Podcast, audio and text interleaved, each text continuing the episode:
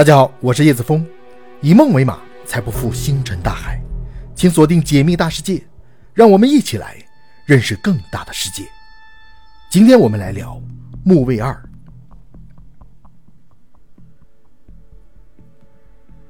一九三八年十一月一日，这一天正是西方的万圣节。对于美国人而言，这绝对算得上是一个传统佳节。按照习惯，人们这个时候应该一家人聚在一起。吃上一顿丰盛的大餐，然后围坐在壁炉旁边，要么看书，要么听广播。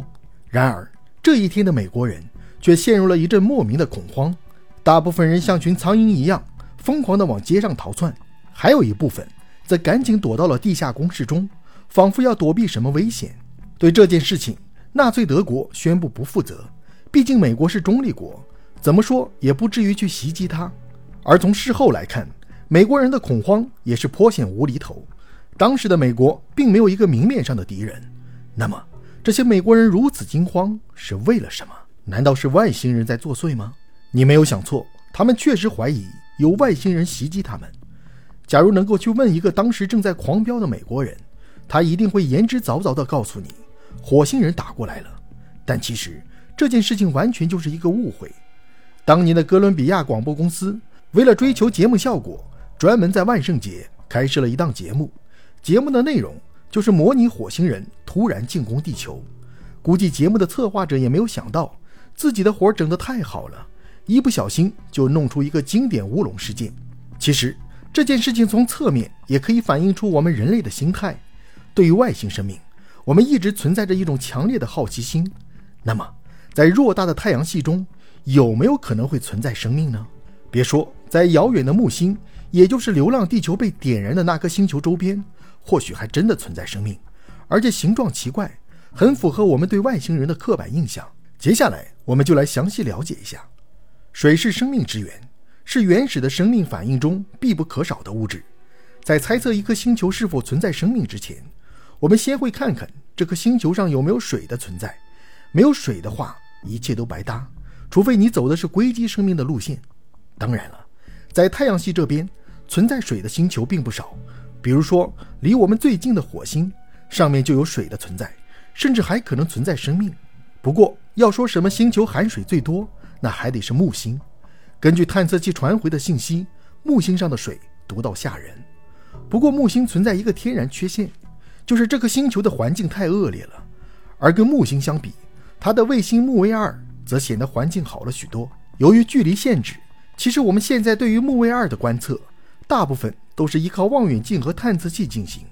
假如站在太空视角去看木卫二，我们就可以看到这颗星球表面呈现土褐色，其实布满了一种名为十字纹的裂痕。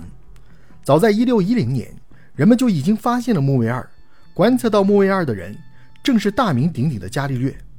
跟大到吓人的木星相比，木卫二的体积着实有点小了。根据估测，木卫二的大小也就跟月球差不多。直径不过才数千公里，在茫茫宇宙中，木卫二可以说是相当不起眼。而这颗星球的环境也没好到哪里去。如果你是一个航行宇宙的旅人，当你穿过木卫二那薄薄的大气层，降落到木卫二表面的时候，你一定会被眼前的景象震撼。这颗寂静的星球表面只有冰层，高山被冰雪覆盖，脚下踩着的也是冻土。当然了，肯定也有人会说，这有什么罕见的？地球上不是也有这样的景象吗？冬天的东北，平日里的南北极，哪个不是这个样子呢？乍一看确实如此，但是仔细观察就会发现两者之间的区别。毕竟，地球上的冰再怎么冻，也不可能弄出一个厚度惊人、高达一百多公里的冰层。而这就是木星的可怕。爱斯基摩人好歹还能感受几天温暖，但是在木卫二，没有温暖，只有无尽的寒冬。不过，也多亏了这一层层的寒冰，阳光在照射到木卫二的时候，能够被木卫二直接反射，这使得木卫二格外的明亮，跟它旁边的木星形成了鲜明对比。单用简单的天文望远镜，人们就可以直接观看到其星球表面。那么，在这一片冰天雪地之中，能够诞生什么样的生命呢？其实，人们一开始并没有对木卫二抱有多大希望，尽管有冰层、有水、有稀薄的大气。但是木卫二实在是太贫瘠了，很难产生生命。人类想象中能够产生生命的星球，应该温度适中，同时环境不说优美，至少得有生命的立足之地吧。但当探测器路过这颗星球之后，人们才发现，这颗星球或许有远超人类想象的潜力。我们前面说到过，木卫二的表面是一层厚厚的冰层，而在这层冰层之下，则是一片浩瀚的海洋。生命很可能就在这片海洋之下。这片海洋到底有多大呢？根据科学家的预测，跟地球上的水储备量相比，这片海洋的水量在地球的两倍以上。这片海洋并不是我们想象中那么冰冷，由于地热作用，这片海洋的温度远比冰上要高。假如是在这里，很可能有生命的存在。虽然不见天日，但是依靠地热散发的热量，生命能够在这里生存下来，并且繁衍出新的生命。因此，在2016年，曾有科学家大胆预言说，木卫二一定潜藏着生命，并且这种生命的形态可能会大大超出人类的想象。那么，如果木卫二存在生命，这些生命应该是以什么样子存在呢？这个问题是肯定没有固定答案的。不过，在一番争论之后，人们倒是逐渐有了一个统一的认识，那就是木卫二如果存在生命，那多半会是章鱼形态的。章鱼大家一定都不陌生，在海洋之中，人们最常见到的除了各种鱼类，就是章鱼、水母这样的无脊椎动物。跟水母相比，章鱼的外表着实可恶。八根爪子上满是吸盘，表面麻麻颠颠，一点都没有美感。在很多小说里面，我们也能看到以章鱼作为怪物的原型。在我们人类世界，没有多少人会对章鱼产生欣赏之情，除了吃的时候会赞美章鱼两句，大部分时候我们选择对这种动物视而不见。但是偏偏就是这么一个样子，却相当适合水下生存。或许到了海洋深处，我们难以见到鱼类。但绝对能够看到各种章鱼。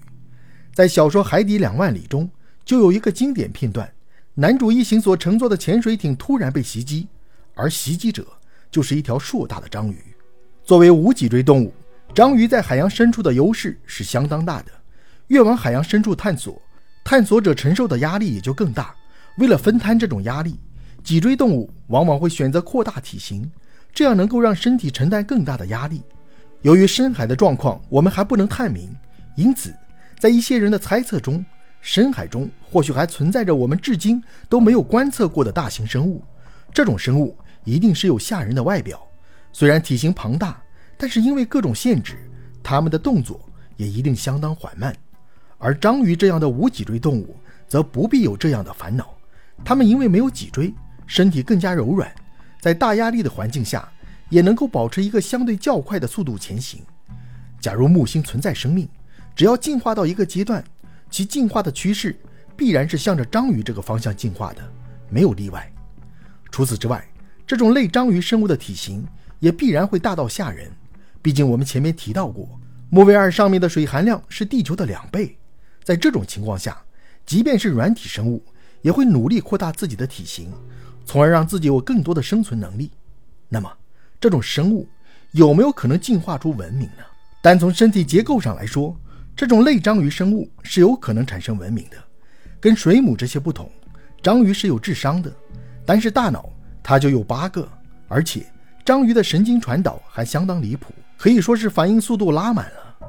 因此，也有人开玩笑，所谓的亚特兰蒂斯文明，说不准就是章鱼创造的呢。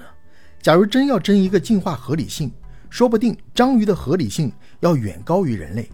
别的不说，就说那三颗心脏的搭配，哪个人类能够拥有如此顽强的生命力呢？当然，这也只是一种想象。毕竟在深海发展出文明的可能性着实太小了。生物光有基本的智商是不行的，还需要足够的运气，能够去尝试使用工具。只有各种条件齐备，生物才可能从原始的状态中脱离，从而晋升为智慧生物。不过，猜测终究是猜测，不实际去看看，去到现场找一下，谁也没有把握给出一个确定的答案。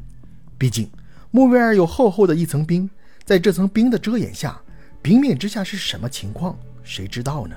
而有人还真准备这么做了。根据报道 nasa 官方新一轮的航天计划中就有探索木卫二的项目。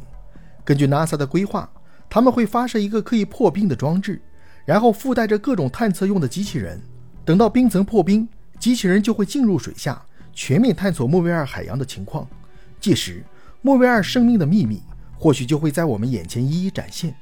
不过这个计划假如能够实现得到结果肯定也是很久之后的事情了。对于结果我们普通人最多能够想象一下，静待或许是最好的选择。